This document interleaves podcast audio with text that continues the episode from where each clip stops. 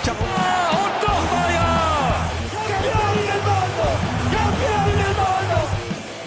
Apito Mundial. É penta!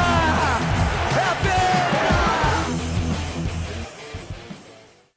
Ora, bom dia a todos, sejam bem-vindos ao episódio do Apito Mundial. Hoje, dia 2 de dezembro de 2022, estou aqui com o Milton Pedro e tenho o prazer de estar acompanhado pela Beatriz Inês, comentadora do Apito Final. Olá, Beatriz, bom dia. Olá, bom dia a E todos. também pelo nosso convidado especial, André Maia, ex-aluno de jornalismo da ESCS, que atualmente é comentador de rádio eh, na, na Rádio Observador e também na Eleven Sports. André, olá. Olá, bom Olá, dia. Bom dia, eh, bem-vindo de volta à casa. Obrigado, É um obrigado. prazer enorme receber-te aqui. E Obrigado. oh, Muito obrigado também por teres aceito o nosso convite. Essa. E começamos aqui, se calhar, com a, com, a, com a pergunta que se faz a toda a gente que regressa à ESCS, que é como é regressar a casa, neste caso à ESCS e à ESCS FM. É muito bom, é muito bom. Obrigado, em primeiro lugar, pelo, pelo convite. É, é muito bom porque eu tenho memórias muito bonitas da, ESCS, principalmente também da ESCS FM. Ah, eu acho que praticamente desde o dia 1 em que, em que entrei na ESCS, também entrei na ESCS FM. Eu fui daquelas pessoas que logo, na semana de matrículas, se inscreveu na, na ESCS FM e, portanto, foram, foram três anos dedicados à ESCS FM, três anos dedicados a, a muitos projetos da ESCS, eu fazia um bocadinho de tudo. Uh, acho que estava ali a, a tentar uh? Pôr-me pôr pôr no lugar do Nuno Portugal, às vezes, uh, a tentar a candidatura. Uh, não, não, não, acho que ninguém consegue chegar lá. Mas, mas sim, uh, Há quem foram- tente. há, há- há quem tentor. Mas não consegue, mas não consegue, não consegue, isso é impossível. Uh, mas sim, é, ainda há bocado quando estava ali a subir a, a zona da entrada, a rampa, Sim, sim. uh, é sempre. hum, Mágico. é, é, sim, nostálgico. Parece, parece que hum, nunca saímos daqui. A verdade é essa. Eu já É não assim. vinha cá há uns meses Eu estou no último ano e, sei lá, já sentem isso. já estou a É começar a normal. sentir isso. É normal, é Uma normal. coisa especial que é, olha, últimos, últimos, últimos meses aqui, Sim, como é que será a minha vida quando eu voltar cá? durante o terceiro ano, eu acho que todo o terceiro ano tu sentes isso. Porque já, já, já sabes que é o último ano, já sentes que tens um, um pé fora, de certa maneira. e eu acho que, que isso também traz um bocadinho essa parte mágica, não é? Acabas por, acho que, aproveitar, saborear mais as coisas. E sim, é um gosto muito grande estar aqui. Ora, E é. ver a evolução também do, do espaço. Notas que há muita diferença, neste caso do estúdio da ESCS FM e da ESCS em geral. Sim, sim, porque eu quando. Nós por acaso até tínhamos feito algumas alterações no estúdio no, no nosso ano de direção, mas está totalmente diferente. E para melhor, para melhor. para melhor. Bom, hum, continuando aqui um bocadinho na, na questão da, da ESCS e, e do teu regresso, tu foste coordenador do apito final hum, e, portanto, gostávamos de perguntar que memórias é que tens do, do apito e que ferramentas é que ganhaste eh, aqui que hoje em dia colocas em prática no teu, no teu trabalho. Eu acho que, e aqui não quero ser mauzinho convosco, eu acho que não cheguei a coordenar o apito final, mas pertencia ao apito final. Eu estava no segundo ano como coordenador do Hora de Ponta, eh, que não sei se ainda é ao É. meio-dia, do meio-dia e meia à uma É, e meia. exatamente. Uh, mas, mas sim, mas pertencia ao apito final. Uh, na altura, quando pertenci como comentador, ainda nem se chamava apito final, chamava-se Fora de Jogo, acho eu. Ei! Uh, sim. Uh, e depois, no meu terceiro ano, é que mudamos o nome para apito final, ou seja, eu aí já não estava propriamente nos programas, já estava na direção. Um, se bem que acho que ainda fiz um ou outro, aliás, o meu último ano, ou o meu segundo ano, foi o ano do Mundial, acho que foi o segundo ano, foi o ano do Mundial 2018, uh, portanto, até é bom, tendo em conta o contexto do, do vosso programa. Um, mas sim, eu, eu, ou seja, uh, não participa tanto numa, numa questão de coordenação, no, no, no caso do apito final, mas mais numa, numa lógica como vocês fazem, fazem de documentário, Uhum. uh, que na altura, nem na altura, nem agora, acho que é o, o meu forte. Uh, Porque eu, eu aquilo que gosto mais de fazer é a parte do relato em si, não tanto da análise, não tanto do comentário. Uh, obviamente que temos de ter valências para. Nós dois. E no meu papel temos de ter valências para os dois, não é? Uh, não posso cingir apenas à parte. Tem que haver sempre uma parte Sim, de sim, comentário. exatamente. Tem de haver sempre pelo menos uma parte analítica para eu depois poder passar de forma correta para o comentador. Claro. Uh, não é só uma parte, não, não, não fico só pela observação, mas, mas sim, o que, é, o que é que o apito final e o, e o fora de jogo na altura me deram? Uh, acho que me deram essa. hum, Não vou dizer capacidade, porque acho que nenhum de nós sai daqui preparado uh, por si só uh, para, uh, sei lá, fazer um comentário completo de um jogo numa rádio, numa televisão, Exatamente. mas acho que te dá eh, abre caminho para aquilo para as skills que tu precisas de ter para, para fazer a pesquisa para fazer eh, a preparação Uh, para quando tu chegares ao mercado de trabalho, uh, se assim o, o, quiseres, não é? se quiseres seguir essa, essa, essa área, um, tu já saberes como é que deves preparar o teu trabalho, como é que deves fazer a preparação da análise de um jogo, de uma jornada, de um. Eu lembro-me que há 4 anos, portanto estamos a falar há 4 anos, isso é factual porque estávamos na altura do Mundial. Há 4 anos nós tínhamos um fora de jogo especial Mundial. Não me lembro se chamava assim, mas uh, era, um, era o programa. Sim, o programa era o fora de jogo, mas era, era sobre o Mundial só. Tivemos cá alguns convidados e eu lembro-me que foi. Lembro perfeitamente de cada, cada grupo tinha um programa, tinha um episódio dedicado. Nós analisámos grupo a grupo, cada grupo com um convidado eu lembro perfeitamente de ter de ler sobre cada equipa de cada grupo, ter de. Era, tiveste de fazer uma análise profunda uh, a todas sim, as equipas? Sim, não sei se, não sei se foi profunda ao mas... ponto de saber tudo sobre toda a gente e estar.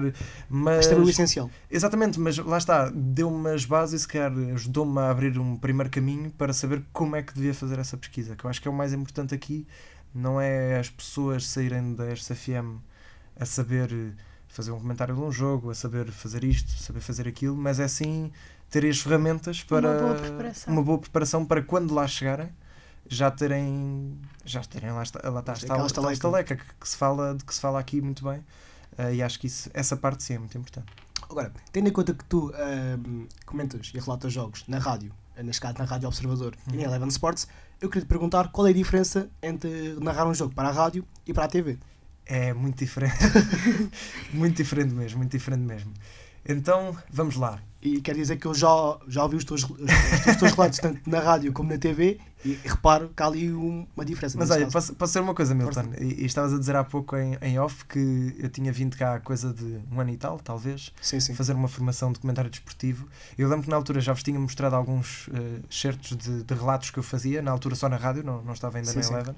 E eu, eu se olhar agora para esses relatos eu vou ficar envergonhado. Porque eu, eu, por acaso, sou muito. Eh, como é que eu vou dizer? Eu, eu tenho um acervo histórico bastante grande no meu computador. Eh, eu guardo tudo, guardo praticamente tudo o que faço.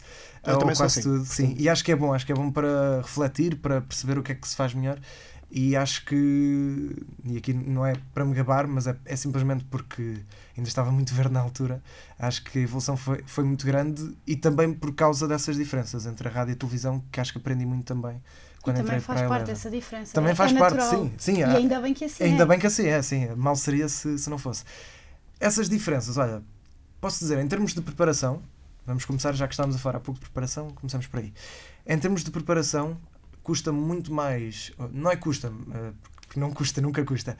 Eh, mas acho que demoro muito mais ou dedico muito mais eh, tempo, porque é, é quase mais obrigatório, a preparar os jogos para a televisão não por ser a Eleven, não por ser a Rádio Observador, mas sim porque com a televisão, nós tendo imagem, não estamos tão protegidos. Uma coisa é eu na rádio, Sim, claro. É eu na rádio estar a relatar um jogo e dizer que a bola vai para a ala esquerda para o Grimaldo e em vez de ser o Grimaldo está lá o Gilberto. Uh, mas quem está a ouvir na rádio, quem está a ouvir não, não consegue não uh, tem ver, imagem, não consegue, não, não consegue distinguir. a diferença. Pronto, portanto, ali na, na televisão, não é que, obviamente, uh, e se o meu chefe me estiver a ouvir, que fique descansado, não é que não, preparo, não me preparo tão bem para a rádio, mas aí admito que faço uma preparação mais, uh, mais, cuidadosa. mais cuidadosa, mais completa, às vezes até mais em termos de imagem, uh, ver as caras deles, ver uh, nem sempre há tempo para isso, mas, mas sim, acho que é necessário uma, uma um preparação sim.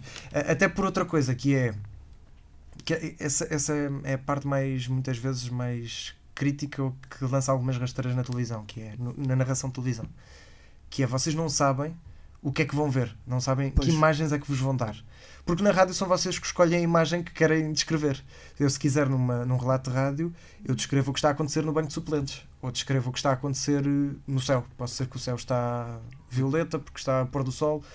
Na televisão, eu fico restrito, uh, fico restringido àquilo que a realização me dá. Pois. E que eu não sei o que é que me vai dar. Claro. A realização pode passar, o que já aconteceu, pode passar 30 segundos só de um plano fechado de uma pessoa nas bancadas, na tribuna de imprensa. E depois e... vocês vão ficar. Será que esta pessoa é importante? Será que esta pessoa que está a ser filmada há um minuto em grande plano, será que é o presidente do clube? Será que é o, a lenda do clube? Ou seja, vocês cara a ver isso tudo. Ou Sim, tentar antever. Sim, no fundo é é, sim, no fundo é lá está, é, é olhar um bocadinho para o panorama mais geral. Eh, por exemplo, eu quando preparo um relato de rádio, normalmente não olho com grande detalhe para a equipa técnica de cada equipa. Olho para o treinador, que lá está, o adjunto também provavelmente, mas não olho com grande detalhe. Ali no relato de televisão, pode acontecer perfeitamente, eh, sei lá, estou a fazer um jogo do Barcelona e filmam em primeiro plano no, banco de suplentes o, o treinador do Barcelona, o Xavi, à conversa com o adjunto. Eu aí é útil que eu saiba quem é o adjunto do Barcelona. Ou é útil que eu pelo menos saiba o nome dele para dizer aqui está Xavi Hernandes a falar com, Com o adjunto. com o seu adjunto, dar se calhar até ali um bocadinho de contexto caso a imagem demore algum tempo, não é? Ah, e na rádio, lá está, na rádio sou eu que escolho isso. Se eu quiser, não falo sequer sobre, sobre a equipa técnica, porque sou eu que escolho o que é que, que, é que que está. as pessoas ouvem. Sim, claro que de forma rigorosa, não é? Se acontecer alguma coisa no banco, tenho que falar sobre isso. Em termos de preparação, ah, sim, admito que um, um relato, uma narração de televisão ah, tem algumas coisas mais desafiantes em termos de preparação, ou obriga, se calhar, a estarmos um bocadinho mais atentos a outro tipo de coisas. Em termos de relato em si, ah, há coisas que são óbvias, não é? A rapidez, Se isso é se totalmente bem que diferente. hoje em dia já há o fenómeno de eh, haver comentadores que aplicam o estilo de comentário de rádio à Sim. televisão. Sim, Porque sim. as pessoas gostam disso. Sim, até porque eh, há uma coisa que é factual que é, por exemplo, no caso da Eleven, mas mesmo no caso da, da Sport TV, eh, e até o, o Canal 11, não sei se tanto, mas no caso da Eleven e da, da Sport TV, é dito e feito. Eu diria que 80, 90% se calhar dos, dos narradores que estão lá são relatadores de rádio. Eh, que era uma coisa que por acaso na altura me me deixava um bocadinho intranquilo porque tinha medo de nunca conseguir entrar nesse meio porque só lá está gente que tem um talento e, um, e um- uma categoria tremenda porque são pessoas que já estão já têm muita experiência lá está dos anos da rádio Ah, felizmente consegui entrar lá eh, também porque eu também faço rádio talvez mas sim, só na Eleven posso descrever eh, assim de cabeça cinco ou seis nomes aliás, basta pensar os dois relatadores que a Rádio Observador tem, os três ou quatro relatadores, dois eh, estão na Eleven. Eu e o João Felipe Cruz. Da Antena 1 temos o José Pedro Pinto, temos o João Gomes Dias, temos da Renascença o Carlos Dias, temos da TSF o António Botelho e podia continuar. eh, e depois temos na Sport TV o Paulo Sérgio da Antena 1, que é aqui professor também, creio eu ainda.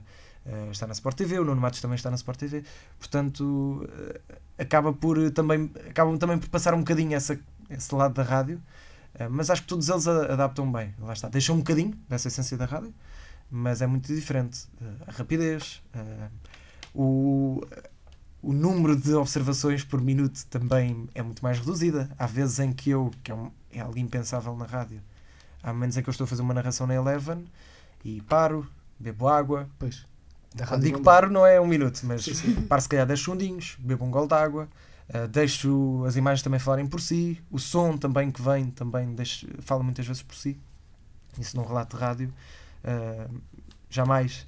Pode- podemos às vezes deixar ouvir o ambiente, por exemplo, eu, eu e o João fazemos sempre uma coisa nos jogos do Sporting.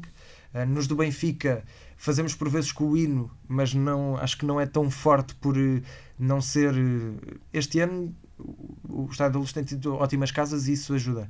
Mas o Estádio de Alvalade, normalmente, quando tem uma boa casa, o mundo sabe que é algo que. Sim, sim, deixa sempre passar. Sim, que, Eu que é concordo. E- concordo muito com isso. Neste caso, quando, quando toca o hino ou uma coisa sim. assim. Os hinos nacionais é sempre. Sim, mas ne- uma até de mesmo o hino do- dos clubes. Sim, Uh, gosto que, que os comentadores, neste caso, não falem.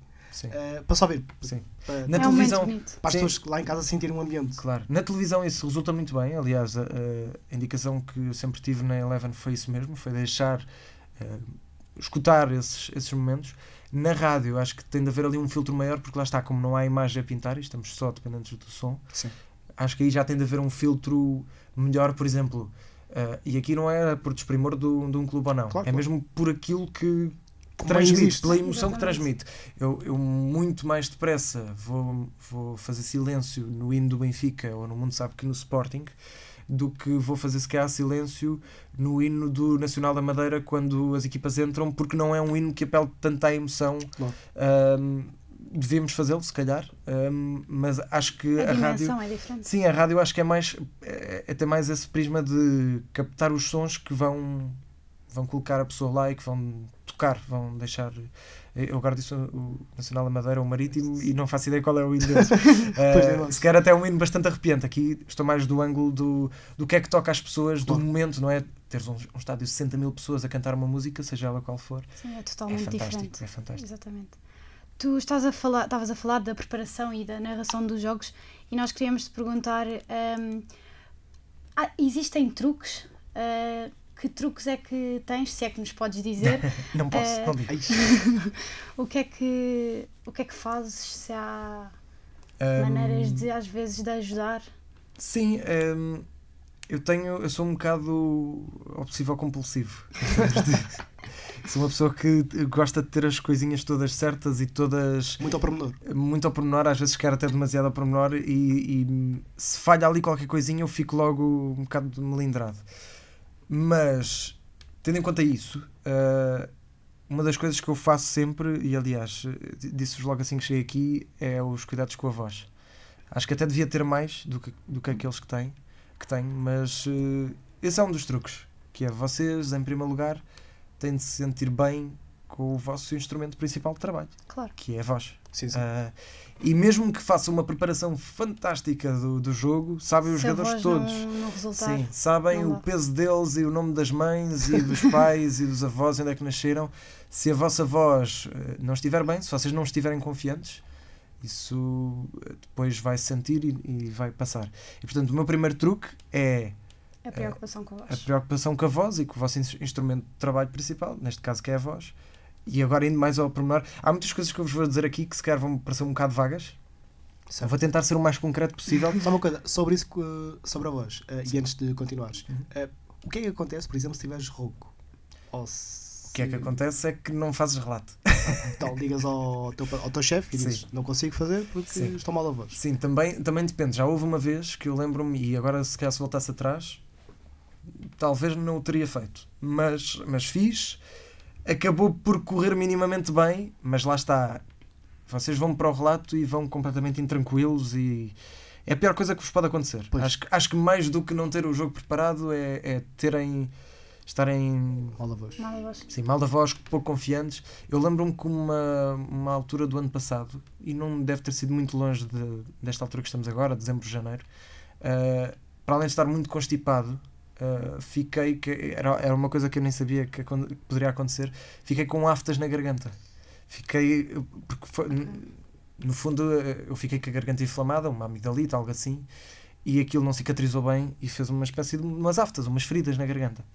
E eu na altura achava que a dor que eu tinha era apenas de uma, apenas de uma amigdalite eh, e fui fazer o relato na mesma com muitas drogas, drogas médicas, claro, eh, mal de mim, claro, Eh, mas desde Benurons, a, daqueles sprays que anestesiam a, a garganta, a reboçados, tudo e mais alguma coisa, e eu lembro que me doía imenso e, eu, e nós na Rádio Observador fazemos sempre os relatos a par e eu, eu disse sempre, eu disse ao meu colega, o João, "Eh, João, tu vais fazer o relato, eu fico só como repórter de pista para falar menos.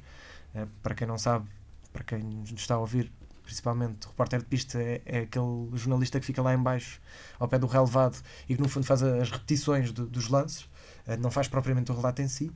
Eh, mas eu acho que nem isso devia fazer. E, com rouquidão, com com dores de garganta, com tosse, acho que o melhor é não arriscar, porque eu cada vez mais penso nisso. E, e tenho pensado muito nisso agora no Mundial. E já o disse até em conversa com alguns colegas. Obviamente que é diferente, mas nós temos de pensar, se isso nos ajudar a ser mais profissionais, temos de pensar que somos como um jogador de futebol. Tal e qual como um jogador de futebol, que é nós vamos nos preparar para um jogo, o mesmo jogo que ele, portanto, a base é a mesma, nós vamos fazer a preparação para um jogo. Exatamente. Só que a preparação dele é, deles Física e é mental. física, mental, a nossa é mental também, mas é, e também é física, Física. De, de outras formas. Exato. Nós vamos nos preparar para um jogo. Tal como um jogador, tal como o Pep, eh, se estiver queixoso, não vai ser titular e não vai jogar contra o Ghana ou contra o Uruguai. Nós também, se estivermos com queixas, também não vamos arriscar. Até porque pode acontecer a mesma coisa que acontece a um jogador de futebol, que é Arrisca e depois arrisca fica E depois, eh, tal como um certo lateral do Paris Saint-Germain, e que não foi ele- isso agora. provavelmente. Exato. sim, Acho que estávamos todos a pensar no mesmo. Sim, provavelmente nem foi ele a arriscar, Pois. mas alguém terá arriscado. E, e aqui não é uma crítica para o Nuno Mendes, porque eu, mesmo quando estou com dores de garganta, quero muito também Sim, jogar. eh, querem Pronto. ajudar. Exatamente. E eu também quero muito fazer isso. Mas tal como o Nuno Mendes agora, com essa lesão que eh, afinal não estava totalmente sanada, não é? Agora vai ter de ficar parado mais tempo. ahm, nós também não devemos arriscar. E acho que aí, se houver possibilidade, ah, não, não aconselho a ninguém fazer um relato rouco, com dores de garganta, com tosse, com o que seja. Ah, e como é que podemos então não ter isso? Não, ou pelo menos ser menos propenso a essas questões. É, lá está. Ah, os meus truques são beber muita água. Eu era uma pessoa que bebia pouquíssima água.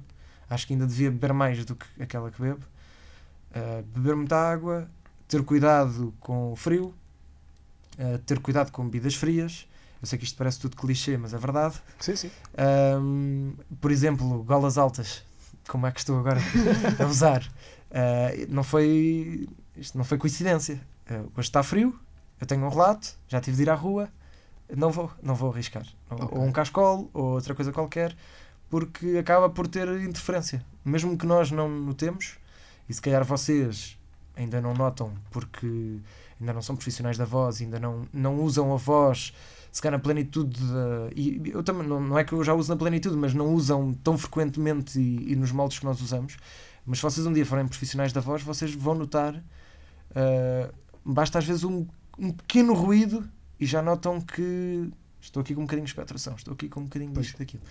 Portanto, muita água, cuidado com o frio, e eu faço sempre uma coisa que é antes dos jogos, eu tento sempre fazer, nem sempre há tempo ou O lembrança. ritual. É quase o ritual, exatamente voz? que é, por exemplo, uh, sim, aquecer a voz. Eu agora para o Mundial estava com muito medo, lá está, tal como um jogador, eu cheguei a este Mundial lesionado. Cheguei a este, este Mundial uh, lesionado ou com um ligeiro toque, pronto. Que era, ligeiro não digo, que era, estava cheio de expectoração, com muita tosse, mesmo muita tosse. Eu estava a tossir 30 em 30 segundos, aquela, aquela tosse seca, uh, tosse de cão, como se costuma dizer. Uh, muita tosse e às vezes até parecia estar a ficar um bocadinho rouco. E isto foi uma semana antes do Mundial. E eu, sim, eu estava, eu estava em pânico mesmo, estava mesmo em pânico, até porque, tal como um jogador, toda a gente quer estar no Mundial. Pois. Claro. E eu também queria estar neste Mundial, até porque o, o ano passado, ou há dois anos, falhei. Sim, neste caso foi o ano passado, porque o Euro foi adiado. Falhei o primeiro jogo do Euro porque apanhei Covid. E, Ai, ai. Sim, e não queria estar outra vez a falhar jogos. E então o que eu fiz foi, eu saí de um relato, porque lá está, fui relatar num desses dias em que ainda não estava muito mal, mas já estava ali qualquer coisa. Fui fazer um Estoril eh, Benfica, um dos, porque houve ali dois seguidos. E assim que saí, estava com uma tosse de- desgraçada, desgraçada mesmo. E eu saí do, do estádio, fui a uma farmácia de serviço, cheguei à farmacêutica e disse: "Ahm, Boa noite, era para aí uma da manhã. Disse: Boa noite, ah, independentemente do valor, traga-me ah, tudo o que tiver de mais forte para tosse, expectoração e rouquidão, por favor. Vamos E limpar ela- tudo. E ela trouxe-me três. Não, não era todos os produtos de cada coisa, mas era um produto de cada, o melhor de cada. Ela trouxe-me três coisinhas: um xarope, uns repousados, não sei o quê. Pronto. E eu ali durante uma semana foi todos os dias ah, chá. Chá também ajuda muito. Recomendo o chá de gengibre, Ou chá de cebola. chá de cebola também, chá de perpétuas roxas. Ah, ajuda bastante também a puxar a Todas as receitas das avós, Sim, basicamente. também, também.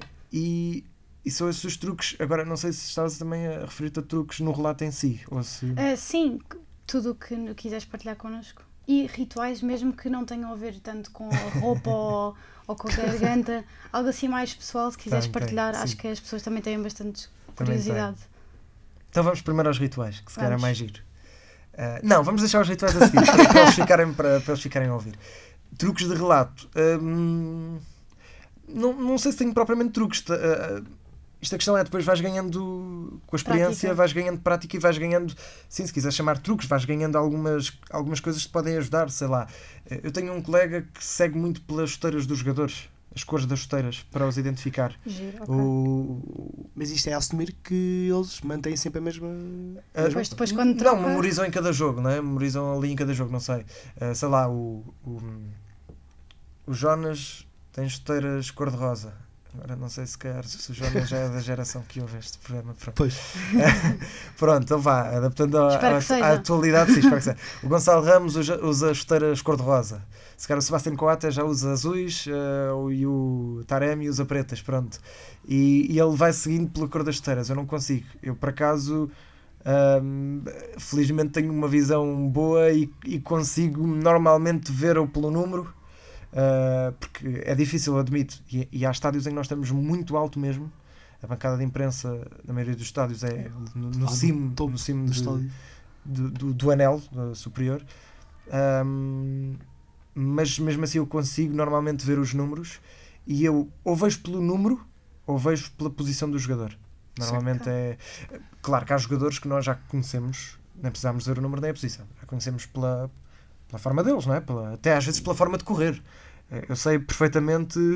eh, Aliás, todos sabemos, por exemplo, o Cristiano Ronaldo, a forma que ele tem de correr, Sim. mas pronto, o Cristiano é, é muito mediático, sei lá, deixa-me pensar um jogador que não seja assim tanto e que, por exemplo, o Pedro Gonçalves é um jogador que se percebe muito bem quem é. É um jogador que ele não corre, parece que não corre. Ah, aliás, às vezes que- quase a andar, mesmo eh, em condução de bola. Ah, tem um centro de gravidade muito baixo, parece que até as pernas não mexem muito.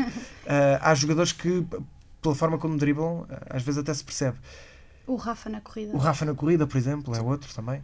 É muito, muito simples de perceber. Está ali Ah, algum a correr, já sabem que é o Rafa. Sim, claramente. Ahm, Eu confesso que tenho muita dificuldade, quando estou na bancada a ver os Sim. jogos, em reconhecer os jogadores. isso, isso, pronto, isso lá está. Depois também, não sei se, se vais regularmente ao estádio, todas as semanas. Todas as semanas não, mas quando- Pronto. quando Nós, vou- no nosso caso, também, como vamos todas as semanas, não vamos sempre ao mesmo clube, claro, mas como vamos todas as semanas e às vezes mais do que uma vez por semana, acaba por se criar ali uma espécie de, Rotina. de rotina, sim, de rotina. E vamos vendo. Eu, eu posso-vos dizer. eh, se calhar agora vou demorar uns segundos, mas a seguir posso-vos dizer quantos relatos é que já fiz este ano, porque eu aponto os relatos todos. O 00 tem uma ferramenta fantástica que é o Eu Estive Lá, Sim, sim. Ah, eu, eu assisti lá, uma coisa assim. Já ouvi falar Ah, disso, mas por acaso ainda não explorei. Sim, eu recomendo para, para todos aqueles que vão à bola regularmente para que, que ponham, porque aquilo no fundo é, é marcarem a presença no jogo. Vão à ficha de jogo, marcam a vossa presença e, e isso é, é muito útil, não só pela curiosidade, não é? Ver o- quantos jogos é que fui, qual foi o jogador que vi mais vezes, mas para mim acho que é mais numa questão de, de trabalho, gosto de ver. Já fui a X jogos, já fiz não sei quantos relatos. eh, eu, cost- eu vou regularmente ao- aos jogos eh, e no final do ano acabo sempre por perguntar, eh, é uma conversa comum, de quantos jogos é que nós será que fomos o ano inteiro? Porque depois mete campeonato, mete Claro. Champions, mete taças e nunca sabemos. E Portanto, sabes? isso é uma Nunca ferramenta. sabes. Nunca sei. Portanto, isso é uma ferramenta Mas, por interessante. exemplo, acho que isso aí até podes tentar fazer as contas, uh, vês quantas jornadas é que tem o campeonato. Sim, mas depois Sim. é aquela questão de ah, mas faltei a um, não me lembro se faltei a Pois. quantos é que faltei, Claro, e claro. assim com o registro é mais fácil e, e sabemos logo. Vocês sabem a quantos jogos é que foram este ano? Ah, fui Só a este ano. Acaba este ano 2022, ou é 2022. 2022. pá, é uns 10? Eu fui a todos. no meu estádio eu fui a todos. Pronto, não vou perguntar qual é. Então, olha, eu posso, posso dizer, então, se calhar nós os dois não estamos muito longe, mas por exemplo, eu, eu só este ano, só em 2022, obviamente por causa dos relatos, até porque eu, eu digo já não vou a um jogo do meu clube como adepto há, sei lá, já nem me lembro, sinceramente. Um ano, talvez, Mas um tens, ano e tens saudades de ir? Tenho, sim, tenho algumas saudades. Ahm, já não vejo da mesma forma, se calhar, Pois, Ah, já lá vamos a essas perguntas. já lá vamos a essa parte. Mas, por exemplo, este ano, posso-vos dizer que em 2022 fui a 49 jogos. Ainda devo ir a mais uns, uns dois, Isso talvez dois ou três. pré-época? E, não, não inclui pré-época Ok. e não inclui eh, jogos das equipas no estrangeiro. Eh, nós, eh, ali na Rádio Observador, infelizmente, não, não temos meios para poder fazer os jogos das competições europeias lá fora. Mas, por exemplo, a época passada, que foi a primeira época que fizemos, fiz, fiz 50 jogos. Pronto, 50 jogos. Eu normalmente faço do Sporting e do Benfica, porque são os clubes aqui de Lisboa que nós acompanhamos. Uh, vá, se dividirmos ali irmamente, irmamente, fica 25 jogos por época para cada um. Um. Portanto, já são 25 jogos de Sporting, 25, 25 jogos de Benfica, claro que não são tantos, depois mete-se Portugal pelo meio, uma ou outra deslocação ao Porto, se calhar. Ahm, mas sim, isso já dá, depois já dá uma certa ajuda para memorizar os jogadores, saber onde é que eles estão, a forma como correm, onde se posicionam, também ver no, no estádio e na televisão é diferente, percebemos melhor o espaço onde, onde eles colocam. Um, mas diria que sim, que são esses as, os truques. Não sei E se os querem que fale rituais? dos rituais. Tens muitos? Só assim. Não, não, tenho, não tenho muitos. Tinha um que entretanto deixei de fazer, não sei bem porquê, talvez por eh, concentração, estou tão concentrado naquilo. Mas eu ao início eu sofria muito eh, em termos de emoção, ainda sofro um bocado, eu sou, sou um bocado chorão e muito emotivo. eh, eu sofria muito a fazer os relatos. Aliás, nós agora, recomendo já agora, passa a publicidade. Nós, nos dois relatos que fizemos de Portugal, Portugal-Gana e o Portugal-Uruguai, até agora, que estamos a gravar isto antes do Portugal-Coreia, ahm, nós, nós lá na Rádio Observador filmámos uh, o estúdio, ahm, onde estava eu e o João Filipe Cruz, que fez o relato comigo. Uh, filmámos e aquilo uh, é bandalheira completa. Uh, desde pulos, saltos, bandeiras a voar, cascóis, um computador quase que ia ao chão porque a bandeira ai, ficou presa. Assim. Depois, se quiserem ver no YouTube do Observador, está lá. Ahm, obviamente que num jogo de um clube, seja o meu ou não, é não, não faço nada disso, não estou exuberante. Mas há jogos em que uma pessoa sofre sempre mais. Sofre Os derbys, os clássicos. os derbys, os clássicos, os, os de competições europeias, para mim não, não há nada. Claro. eh, Para além dos de Portugal e do Mundial, e eu ainda sou um daqueles adeptos ferrenhos da seleção, não há nada como jogos de competições europeias. Eu vibro muito com jogos de competições europeias. Acho que todos aqueles que gostam de Sim. futebol vibram sim. Vibro muito, muito. e mesmo no relato. E então eu, na altura, no início, hum, eu- o meu avô há uns anos tinha-me dado uma bola de silicone que é, que é para fisioterapia, porque eu parti um, um dedo, uh, que é daquelas bolas só para quase Anti-stress. para palpar. E eu uh, levava sempre a bola e eu passava o relato inteiro a, a apertar apertar. aquilo, sempre, sempre. E não, não, sempre sem parar. Uh, tinha esse, entretanto, acho que também acalmei um bocadinho, pelo menos já me consigo às vezes abster um pouco mais. Uh, quando eu digo que não me conseguia acalmar, não era no sentido de ser parcial por um ou por outro, era mesmo o calor, porque vocês fazerem um relato num estádio com 60 mil pessoas, É seja do vosso clube ou não, é uma coisa. Deixa-me levar pelo, pelo ambiente. Completamente. Completamente. Mesmo que seja, mesmo que tu estejas a fazer um relato do clube de que menos gostas na, na Nem nos terra. lembramos que é rival. Não, não, não. De maneira nenhuma. Maneira nenhuma. Tu, tu gritas por aquele clube como se fosse o teu clube. é, é- é uma emoção tremenda e, e aquilo na altura ajudava-me. E tinha, tinha outro que também, infelizmente, e aí devia ter continuado, que era antes de cada jogo eu comia uma maçã. Sempre antes de cada jogo comia uma maçã. Lembro-me teres dito isso naquela formação que Sim.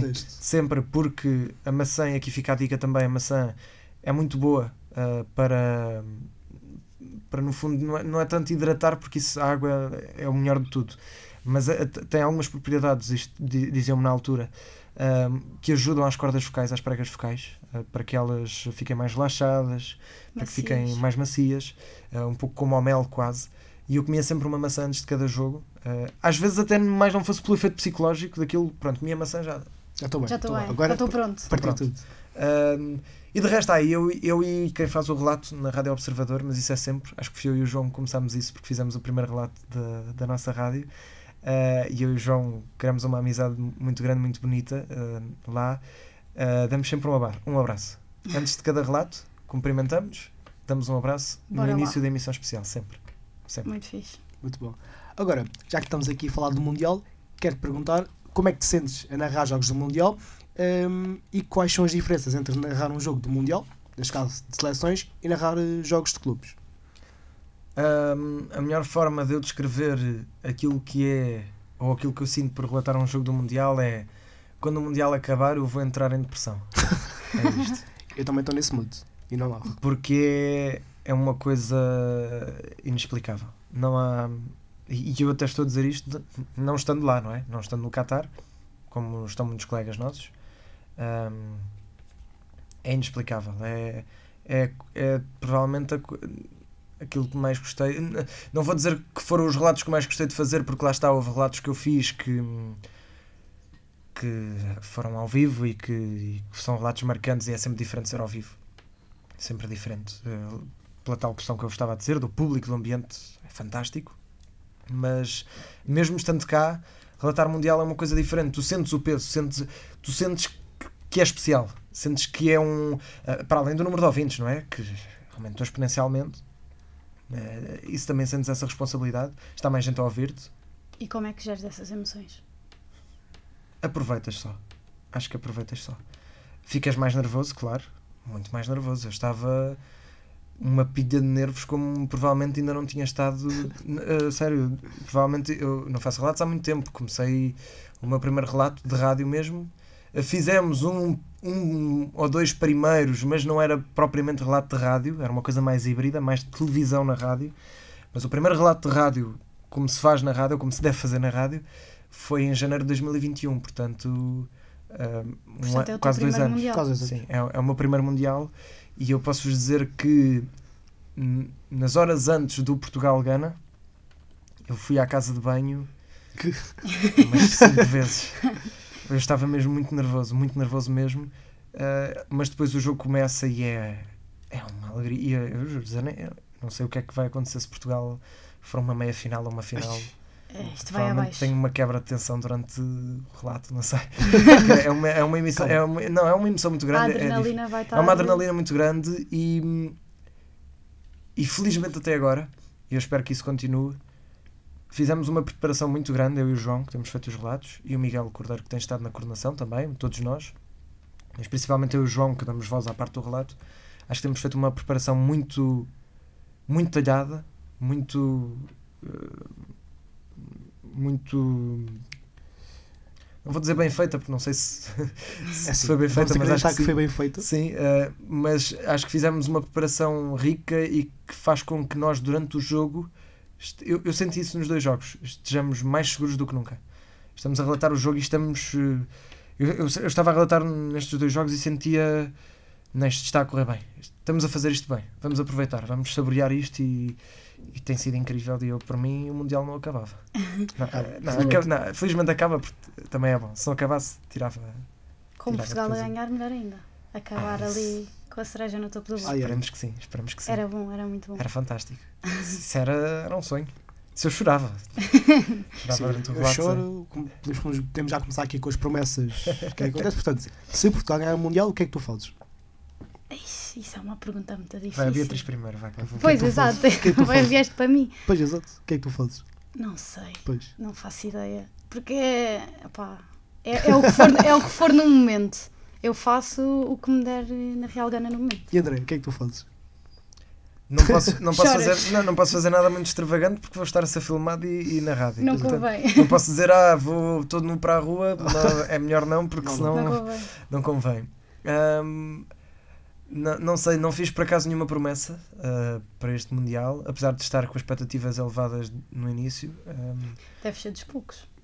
Uh, eu sempre justifiquei isso de uma forma que era, não estava com expectativas altas pelo aquilo que a seleção estava a jogar uh, uh, até, até à altura, mas era mais pelo caminho que a seleção podia encontrar. Podia, exato. Que foi, que foi um pouco também, não comparando, porque não, não vai ter nada a ver esse caminho, mas um pouco também como aconteceu no Euro 2016, em que acabámos por ter a felicidade de encontrar um caminho que Mais acessível. Sim, não sendo, não é que não tenha sido meritório, acaba por ser.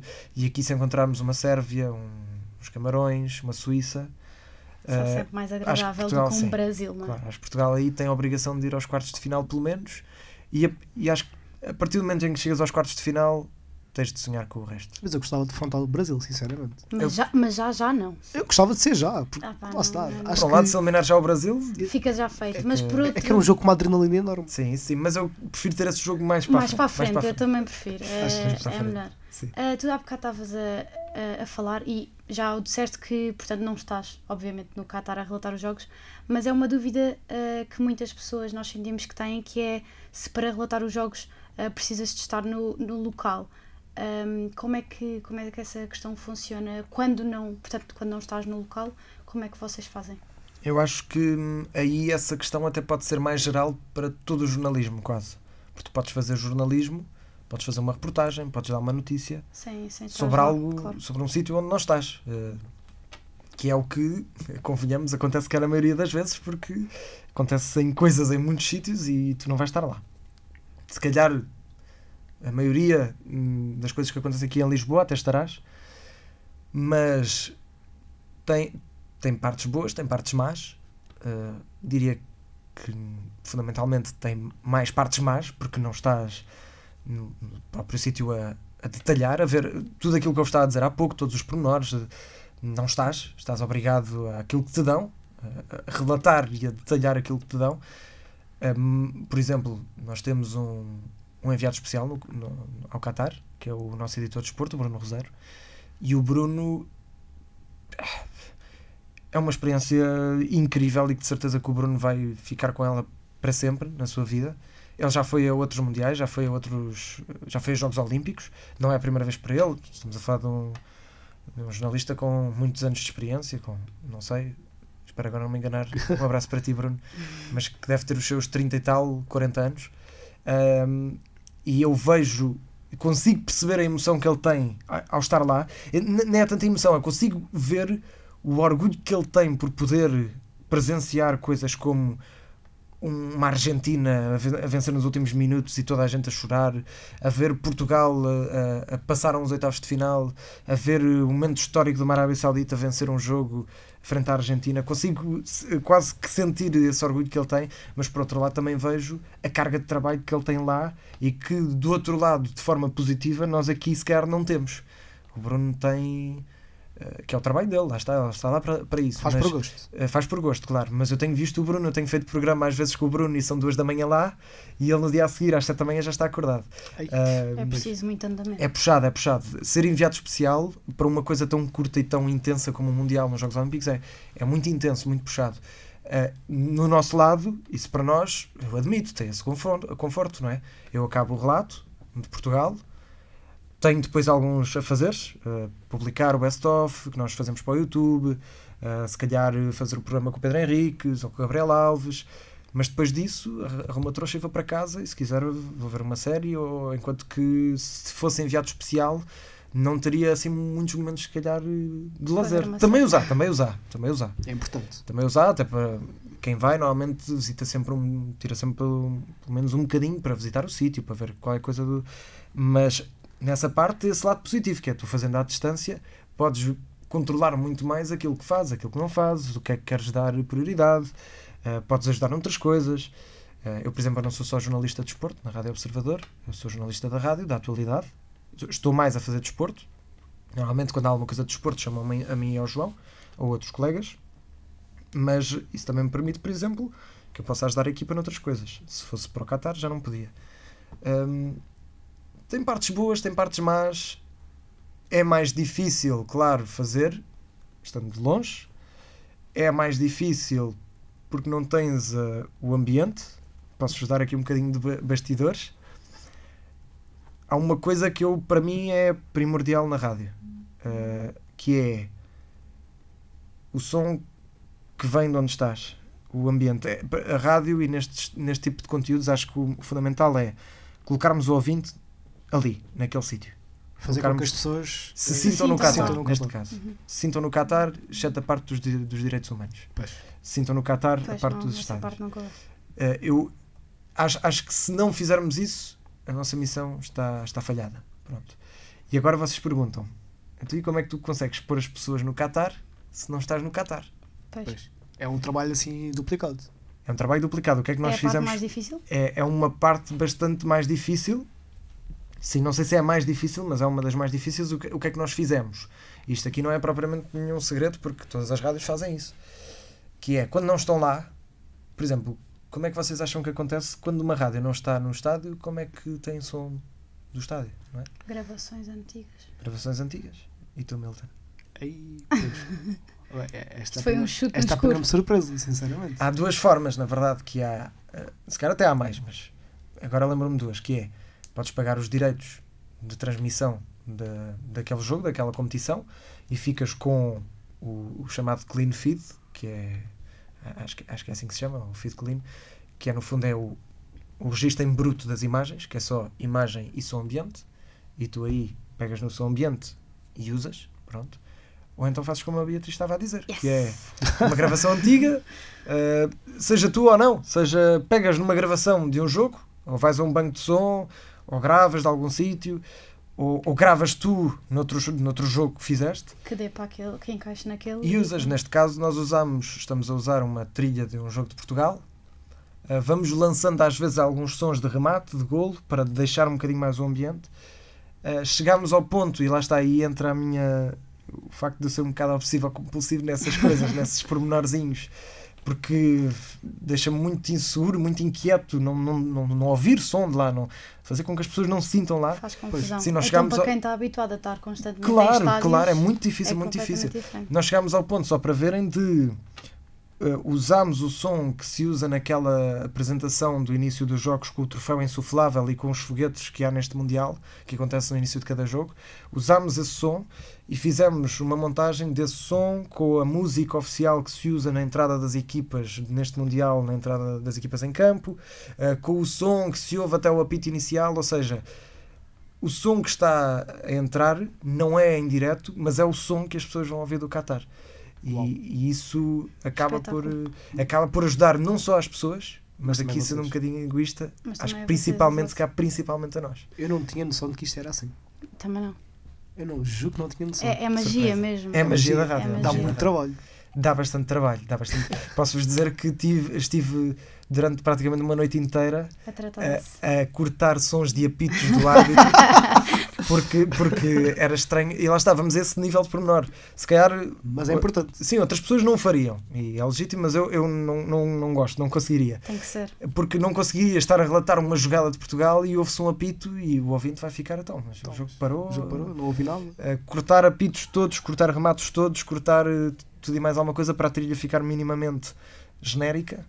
E, e até agora posso dizer que tem sido o melhor som ambiente falso que nós usámos até agora, porque já tínhamos usado outros para competições europeias. Tem sido um ambiente incrível. Parece que estamos a ouvir o som do estádio e, é, Isso é brutal. e, e tem, tem ajudado muito mesmo. Olha, muito bom saber isso, sinceramente.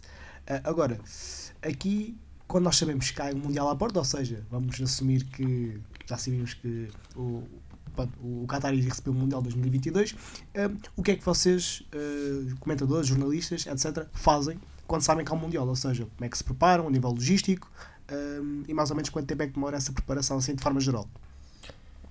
Depende muito de, de quem estiver ao comando, principalmente, hum, e, e depende muito também de, daquilo que estiver a acontecer no mundo, porque o jornalismo normalmente é sempre feito para ontem, um bocadinho à pressa, quando é atualidade. Eh, Está sempre muita coisa a acontecer. Às vezes também acho que somos um bocadinho desorganizados. Nós, jornalista, classe jornalista, classe jornalística, acho que às vezes podíamos fazer uma melhor gestão da, da matéria-prima, daquilo que há eh, e daquilo que está a acontecer, porque há sempre muita coisa a acontecer, muita coisa. E aí, por exemplo, tu sabes que tens o Mundial em novembro, mas se em setembro morre a rainha que está há mais tempo no cargo da história calhar, do mundo, Pois. se eh, antes há uma guerra, se antes há uma pandemia, se entretanto eh, é demitido um ministro, se entretanto há um assunto que domina a atualidade durante um mês e, ou umas semanas e é aquilo que, que é o foco, se calhar o Mundial depois acaba, o Mundial ou outros temas acabam por ficar para trás e portanto o jornalismo nisso é sempre um bocado difícil concentrarmos num só tema porque há sempre muitas coisas a acontecer. Isso depois leva a que hum, acabemos por deixar algumas coisas para depois. Hum, mas no nosso caso, eu acho que nós até preparámos as coisas com alguma antecedência. Por exemplo, eu e o João e o Miguel e mais uns quantos fizemos um, um PowerPoint em maio e enviámos para, para, os nossos, para as nossas FIAs com imensas ideias já em maio, portanto mais ou menos seis meses antes do, do Mundial acontecer. Uh, e portanto tivemos esse, esse cuidado e tivemos uh, depois em contacto com eles para tentar chegar às melhores ideias. A preparação é essa, é num evento desses, uh, meses antes, e aqui fica também de a sugestão para vocês, meses antes as coisas têm de acontecer. Não pode ser um mês antes, não pode ser dois meses antes é- Sim, é Tem impossível. de ser meses antes, até por outro motivo que é, se tu quiseres ir lá, que no caso desta FM não, não aconteceria, eh, e não acontecia por motivo, já vos vou explicar, não é por achar que esta FM não, não poderia ir lá, Eh, mas garanto-vos que não aconteceria. Eh, se vocês quiserem ir lá, ainda mais antecedência, porque têm de fazer pedidos de acreditação, têm de marcar hotéis, têm de marcar voos, têm de fazer um planeamento daquilo que é a reportagem. A reportagem, porque vocês vão lá não só para fazer os relatos, mas também Sim. para fazer algumas reportagens. Eu posso-vos dizer que eu acho que este ano eh, as acreditações para o Mundial fechavam a 31 de julho, creio eu. Uh, ou seja, estamos a falar de sensivelmente 4 meses antes. Uh, portanto, pelo menos 4 meses antes, todos os órgãos de comunicação social tiveram de se lembrar do Mundial, porque senão não iam. Pronto, isso é certo. Um, no nosso caso, porque é que nós não fomos? Porque é extremamente caro pagar os direitos de, de transmissão. Uh, isso posso-vos garantir que são várias dezenas de milhares de euros. Uh, sim, é muito, muito caro. Um, é, é, esse tipo de preparação que acho que há para esse evento, para outros. Uh, e como é que se faz com a. Também acho que é uma pergunta que agora toda a gente quer saber a resposta. Como é que se faz com a questão de, dos direitos humanos? Como é que se faz esta preparação também? Sim, é uma boa, é uma boa pergunta. Eu acho que acho que há aqui duas questões que são talvez contraditórias, mas que acho que ambas são válidas, que é tu tens a questão de tu como jornalista e sendo tendo o papel crítico, observativo uh, que tens, não podes esquecer a questão dos direitos humanos. Deves relatá-la, deves Uh, deves não esquecê-la. Tê-la em conta. Deves tê-la em conta, deves dar palco a isso, acho mesmo que deves dar palco a isso. Mas por outro lado, e aqui se calhar não me interpretem mal, mas é um papel muito ingrato para quem é jornalista desportivo, principalmente desportivo, que é não podemos esquecer o que está a acontecer, mas por outro lado está a acontecer o um Mundial. Pois. pois. E eu gostava imenso de poder dizer uh, não, este Mundial não faço cobertura este Mundial não. Este Mundial não vejo. Pois não vejo, mas eu adoro futebol. Pois. Claro, eu não vejo, mas o meu trabalho. Anda à volta disso. É o futebol. O meu claro, trabalho claro. é, é relatar os jogos, é. é uh, e são pormenores que deviam ser tidos em conta antes. Portanto, sim, eu acho, eu a acho partir que. do momento em que existe. Sim, eu acho que a partir do momento que... em que chegámos lá, o máximo que poderíamos fazer e que eu acho que tem sido feito, talvez acho que devia estar a ser feito mais, ou pelo menos numa primeira fase devia ter sido feito ainda mais. Acho que não houve protestos suficientes lá, vamos assim dizer. Uhum. Mas acho que no momento em que a bola começa a rolar, havia muitas pessoas que diziam: Ah, quando os jogos começarem já ninguém vai querer saber disso. Uh, e por um lado é verdade. Não é que as pessoas tenham perdido a compaixão por aquilo que, aconte que, aconteceu. Acho que qualquer pessoa decente sente o peso e sente a tristeza por este Mundial de estar a acontecer nas condições, nas condições que aconteceu. Que, sim, Mas o futebol é uma coisa muito irracional, meus amigos. É uma coisa que eu, eu não consigo, uh, mesmo que eu fizesse muita força, eu não conseguiria não ver estes jogos. Não conseguiria. Não conseguiria não ver o último Mundial do Cristiano Ronaldo e do, do Messi. Uh, não conseguiria. Uh, ir ter, e se calhar sou cobarde por isso, ou fraco, aceito, mas não conseguiria ir ter com, com as minhas filhas e dizer não, eu não vou relatar este Mundial. E também não, não é, não é propriamente justo para quem adora futebol eh, não é, ter não é, essa escolha. Em primeiro lugar, não é justo para quem perdeu a vida lá, claro, mas não, Sim, é, justo, não é justo também, uh, e é difícil, muito difícil para quem faz uh, da sua vida isto, agora completamente eh, até porque isso depois leva a uma série de outras questões que é um, e, e, se os Jogos Olímpicos agora forem noutro local, não vamos também depois aos Jogos Olímpicos? Pois, vamos sim, abrir uma caixa de Pandora. uma bola de neve. Claro.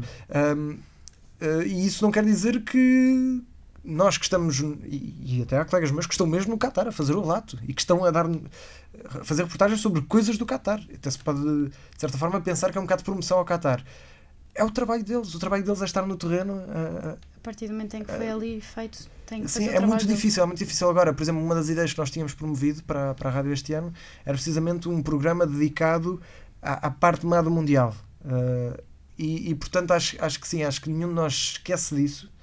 Nenhum de nós, e há pessoas que às vezes vejo nas redes sociais criticam quem está a partilhar coisas da seleção e. Um, lá está. Acho que é importante saber separar as coisas. Sim, eh, eu admito que é difícil desta vez separá-las, mas lá está. Eh, as pessoas simplesmente gostam de futebol, só querem ver futebol eh, e acho que não há, ou haverá poucas pessoas que realmente são a favor disto, por todos os motivos e mais alguns. Sim, são poucas, são poucas e portanto acho que é um equilíbrio muito difícil, mas. Que se tenta ao máximo sim, fazer. Sim. Uh, bom, e em relação ao Portugal. Uh, como é que te sentes? Eh, qual é a sensação de uh, narrar e de relatar os Jogos de Portugal? É outra coisa. É, eu ainda sou daqueles. Equivale aos Jogos da Champions ou não? Uh, depende da competição. Se for, um, se for, um, se for um Portugal-Azerbaijão na qualificação. Uh, mas em fases finais acho que nada, acho que nada iguala e equivale a relatar, eh, relatar ou ver jogos de Portugal numa fase final. Talvez se o nosso clube for a uma final da Champions ou for longe na Liga dos Campeões, se talvez, ou se o nosso clube for campeão, uh, mas uh, uma fase final do Mundial, sei lá. Vocês já pensaram o que é Portugal-Argentina. Sim, ou terem relatado, ou terem estado no Portugal e Inglaterra do Mundial 2006. Não sei se vocês se lembram disso. Tinha se 4 têm anos, se calhar não. Pois, exato. Eh, eh, ou então se quisermos, ou se quisermos ir ainda mais longe, né? que no meu caso, nesse caso nem, nem comigo, nem sequer com os meus pais, em 66, com, com Portugal eh, também Inglaterra, que, na altura nos valeu a eliminação, ou um Portugal-Brasil que ganhámos, um Portugal-Coreia que demos a volta, ou no, no Mundial de 86 em que ganhámos a Inglaterra também Mesmo no europeu, na final. no europeu, na final, são coisas que, que marcam e, e acho que ali há uma certa diferença por estarmos todos pelo mesmo. Ou quase todos, porque eu também há uma. Agora há uma facção que eu, eu, eu ainda sou da, Faz da velha, confusão. velha guarda, entre aspas, ainda sou daqueles que sou assumidamente fã da seleção. Não tenho problema nenhum em dizer. Eh, acho que agora há, um, há uma facção de adeptos que acha que é parolo ou que, ou que não. A minha seleção é o, é o clube. Pronto, é legítimo. Não gostas da seleção, tudo bem. Pronto, cada um gosta daquilo que. Claro. Mas eu, eu ainda sou daqueles que eu gosto mesmo da seleção e gosto de vestir a bandeira e do cascola e de cantar o hino e, de, e não, tenho, não tenho problema com isso porque eh, é o momento em que somos todos da, todos da mesma equipa, não é? E acho que há ali um espírito de união. Eu acho que as pessoas, no fundo, eh, agora especialmente, só têm mais pena por terem uma equipa tão boa e às Sim. vezes não terem aquele jogo que dá aquela emoção de está a ser tão bom que às Talvez, vezes sim, sim, talvez. eu acho que isso pode. Sim, mas mesmo no Euro há pessoas que não ligam nenhuma à seleção. Que não, pronto, é, eu, eu também sou, eu também sou filho do Euro 2004 porque, e isso marcou muito, marcou muito mesmo. Vocês do Euro 2004 então não devem provavelmente Dois aninhos. pronto, ter memória nenhuma. Mas o Euro 2004 não é, não é que fosse muito, mais, muito velho na altura, eu tinha apenas 6 anos, mas já tenho memórias do Euro 2004 e foi uma coisa inesquecível. Aliás, eu comecei a gostar de futebol no Euro 2004 e aquilo foi, foi inesquecível. Foi, eu lembro-me de estar a ver da varanda ah, a equipa a passar na Ponte Vasta Gama, eu vejo a Ponte Vasta Gama muito lá ao longe. ah, e lembro-me de estar a ver, não, não conseguia perceber que era o autocarro, quer dizer, conseguia por um motivo, que pelas era, cores? que era as cores, os jatos, os helicópteros. A foi, foi uma toda. loucura, foi uma loucura. e, e acho que isso também me fez apaixonar mais pela, pela seleção. Muito bem, olha, agora aqui uma pergunta muito gira, que é, se pudesses relatar a final do Mundial, que seleções gostavas que estivessem presentes e porquê? Ah, Portugal-Argentina. não, não, há, não, há, não há forma de. Com o Ronaldo a fazer o hat-trick aos Sim, 94. aos 94. A marcar os três golos nos 94. Ai, Não, não, não. Ah, não, independentemente do resultado, obviamente que fosse para Portugal, não é? Mas uh, fosse vitória para Portugal. Mas não há. Acho que quem gosta de futebol não no pode escolher outro, outro jogo. Mesmo que não seja fã, propriamente fã, de um dos dois. Basta ser fã de um, que eu acho que vai querer que o outro esteja o, lá. o mundo quer esse jogo. O mundo quer esse jogo e é um jogo que vai parar eh, o planeta. vai Tudo, parar né? o planeta e, e acho que era um. eu Até me arrepio só de pensar Então, nisso. a final é, do Mundial calha em que dia? 18. 18, 18. É um domingo. Olha, olha mesmo. Mas eu acho, eu acho que era. Era o final perfeito para um ciclo que nunca aconteceu na história do futebol mundial, que são dois jogadores durante. Melhor maneira deles acabarem. Sim, Eu, eu chorava. Pá, Sim, com, eu chorava com o. Ronaldo a trazer o troféu para casa, Sim, por favor. sim, que depois, claro. sermos nós a perder isso, Sim. depois não Fosse- é. Pois. Acontecesse o que acontecesse, eu chorava Sim, mas, mas eu comprava já se me dissessem "Ah, vamos à final, mas perdemos. Eu assinava já. Assinava já. Não sei. Ia ser uma É, grande pá, dor, mas eu é assinava muito já. duro, mas Eu é muito duro. Ah, eu Essa final e depois não calhar para nós, Entrava em depressão, sinceramente. é um bocado. Lá está, vocês não estiveram no 2004. Não, só temos o Sim. trauma de ouvir, de Sim, ver, não. eu só me lembro, assim, a primeira memória que eu tenho de futebol é do Euro 2008 e lembro-me de estar a ver na creche. que também foi um euro que também olha, Pois. Foi o que foi. foi o que foi. Agora, uma última pergunta, que esta é que é mais geral, é hum, qual é a tua opinião sobre o estado do jornalismo desportivo em Portugal? Achas que tem margem para evoluir ou está estagnado? Evoluir em que sentido? Evoluir- Agora pergunto-vos eu a vocês Pois. que são jovens, para onde é que gostavam que o jornalismo evoluísse, por exemplo? Ah, há quem diga que hum, gostavam que, que os jornalistas, no geral, fossem mais imparciais ou Uhum. tentassem demonstrar menos, mas eu sou a favor de que um jornalista, antes de ser jornalista, é uma pessoa e, portanto, É verdade. eh, pode e deve eh, mostrar emoções eh, quanto ao seu clube. Concordas com isto? Ah, no, no estado atual, não concordo. Gostava de concordar.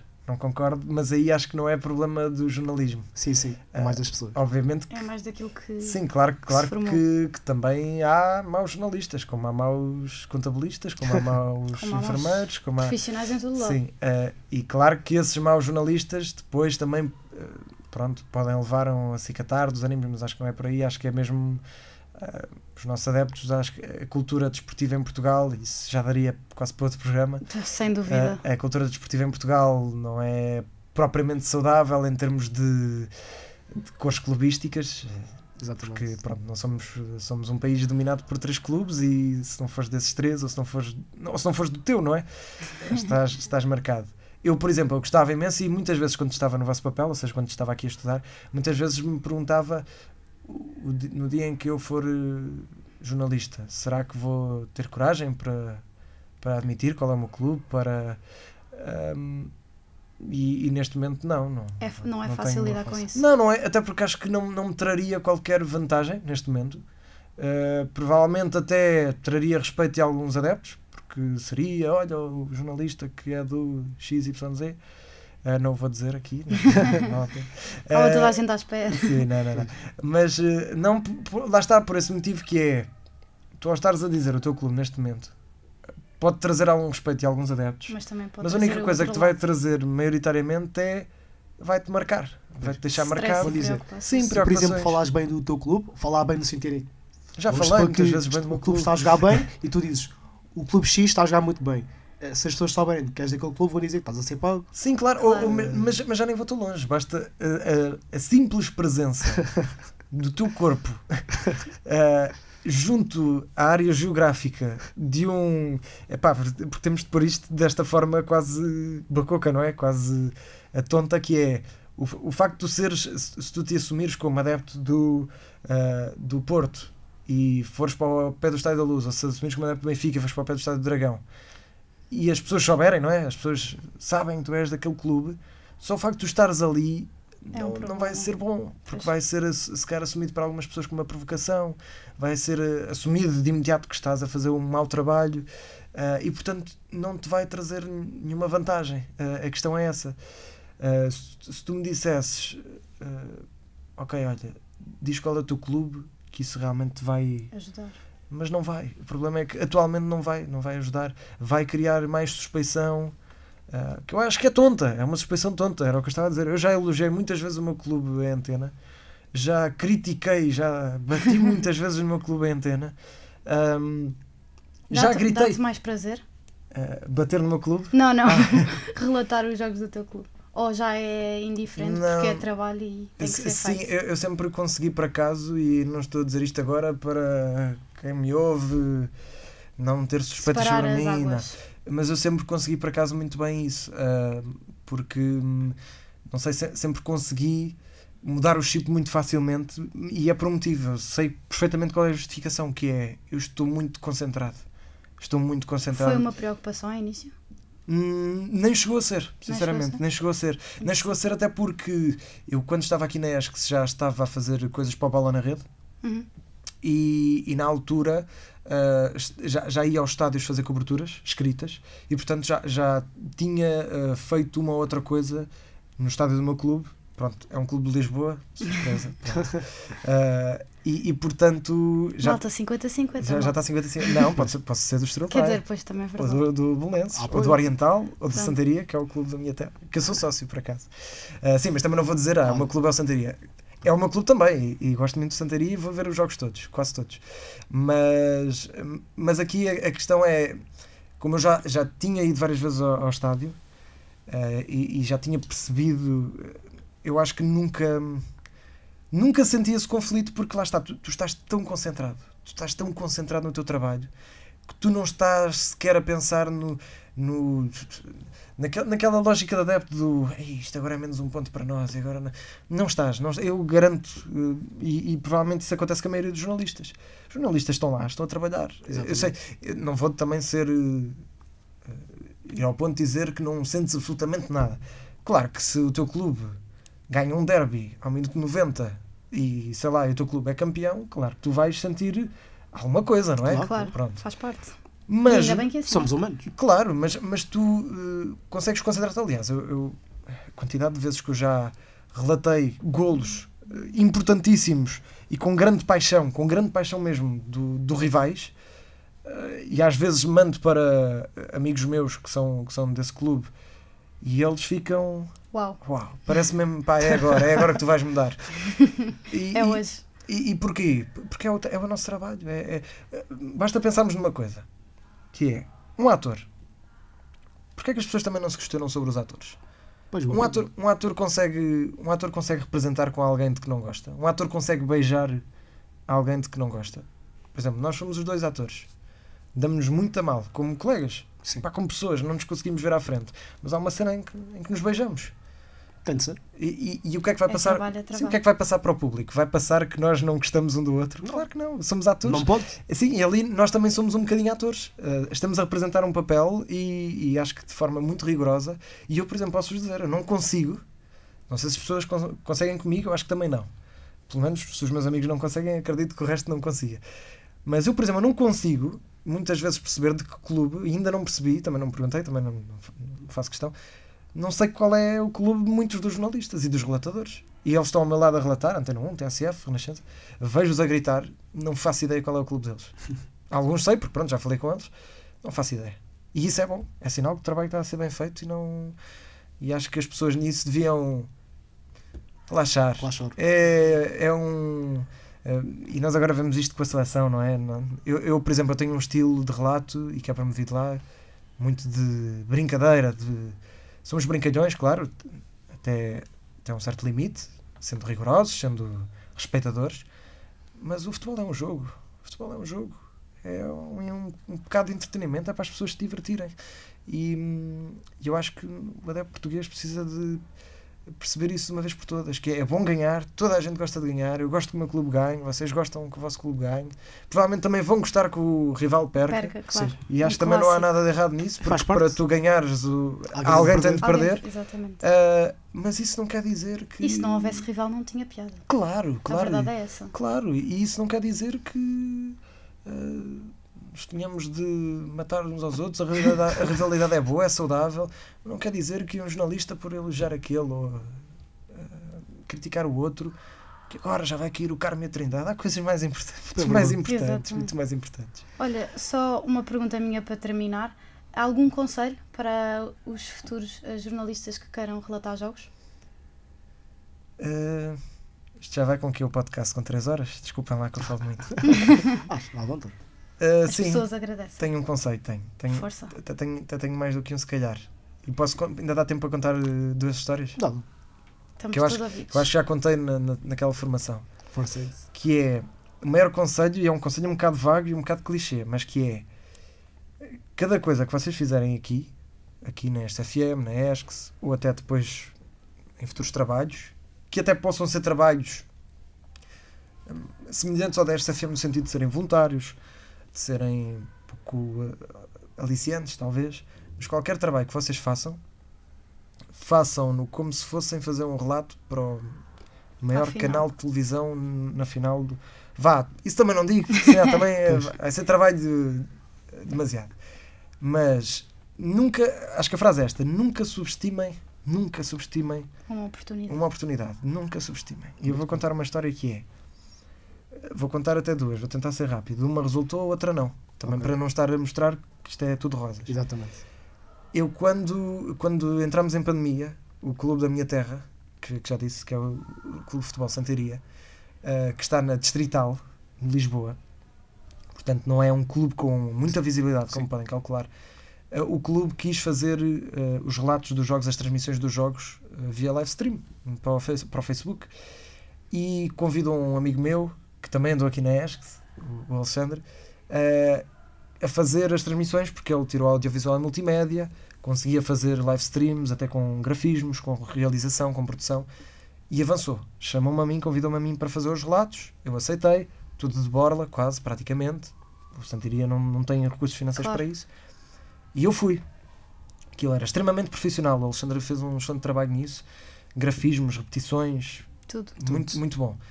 Só que acontece uma coisa que é o Alexandre, na véspera do primeiro jogo do Santaria, nesse ano, eh, ou seja, estamos a falar eh, 19-20, acho eu, ou 20-21, o Alexandre tem outro trabalho, é chamado por outro trabalho e não pode estar presente. Pois.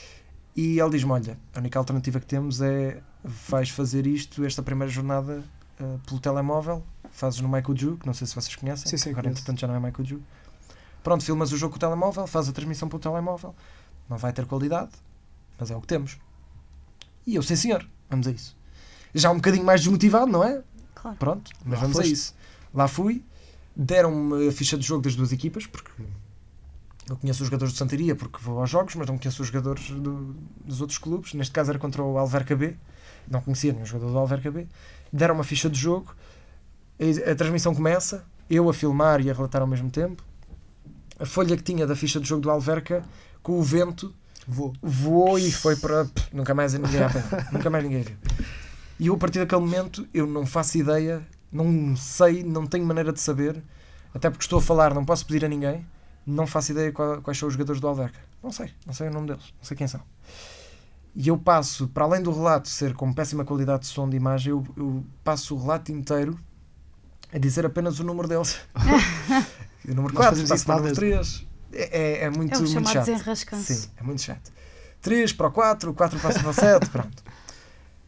O que acontece? Ah, eh, depois também, eh, na altura, não sei se isso ainda acontece, quando a transmissão ia abaixo, nós tínhamos de criar um novo link, tínhamos de criar uma nova transmissão, que também não ajuda. Aquilo foi um desastre, foi um desastre completo. Meu Deus. Foi um desastre.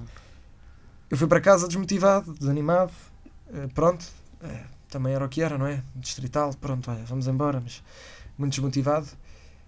E no dia a seguir, eu chego ao Observador, já estava no Observador, eu chego ao Observador e liga-me o presidente do Santaria e diz-me assim: Olha, estou-te a ligar porque ligou-me agora um jornalista, eu não vou dizer o nome do órgão de comunicação social porque acabou por não acontecer nada e pronto, pode parecer mal, mas ligou-me agora um jornalista de um canal de televisão desportivo que diz que te ouviu, ele e um produtor desse canal, e gostaram muito de te ouvir e querem saber quem és e querem o teu contacto, querem falar contigo. E eu, eu lembro que na altura até comecei a chorar, porque aquilo, aquilo foi digno de filme. Como é que é possível vocês fazerem um relato que nem corre assim tão bem, gravado com telemóvel, não era este telemóvel, é um pior ainda por cima, com péssima qualidade, e houve alguém que estava a ouvir. Alguém E que reconheceu aquilo. Alguém daquele canal decidiu, olha, hoje se calhar vamos ver aqui o Santaria Alverca B da Distrital de Lisboa aqui filmado por este telemóvel. Se calhar vamos ver isto. Isto não acontece, isto não, não existe, não existe isto. Mas alguém viu. Alguém viu. Alguém viu. Se, alguém, se alguém viu esse jogo, eu garanto-vos que pode alguém ouvir alguma coisa que vocês fazem aqui nesta FM ou que vão fazer noutro Claro. sítio. Garanto-vos. Porque era impossível aquilo ter acontecido. Pronto, eu entretanto acabei por não entrar, eles deixaram-me numa. deixaram fica referenciado no fundo, Ah, mas acabei, acabou por não surgir nenhuma proposta e nunca mais falaram comigo. Mas aquilo aconteceu, alguém me ouviu e alguém ficou com o meu nome.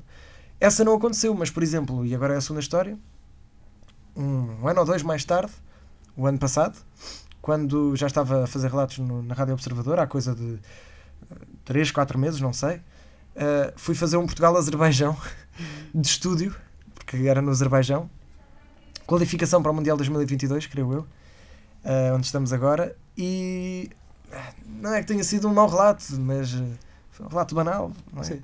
Relato de estúdio, melhor. Sim, relato de estúdio. Portanto, lá está, não tem a mesma emoção. Contra o Azerbaijão, eh, não é? Não é o adversário Não é mais adversário aliciante. mais aliciante, dizes quase só o nome deles, também não há sequer muita informação. Portugal ganhou de goleada como era esperado. Um jogo sem história, é um jogo esquecível. É um jogo que tu, não é que tenhas feito um mau jogo, mas vais para casa, não pensas mais naquilo. Um. Não está no top, é isso. E eu cheguei a casa e tinha um pedido para seguir no Instagram do editor-chefe da Eleven, do Pedro Felipe Maia. Pronto, eu fiquei naquela, olha, bom, Olha que giro. uma pessoa Nice. fica sempre feliz, não é? Quando Exatamente. há um ou outro jornalista assim mais famoso. E eu, olha, pronto, sim senhor, vou aceitar, pronto, vou seguir também.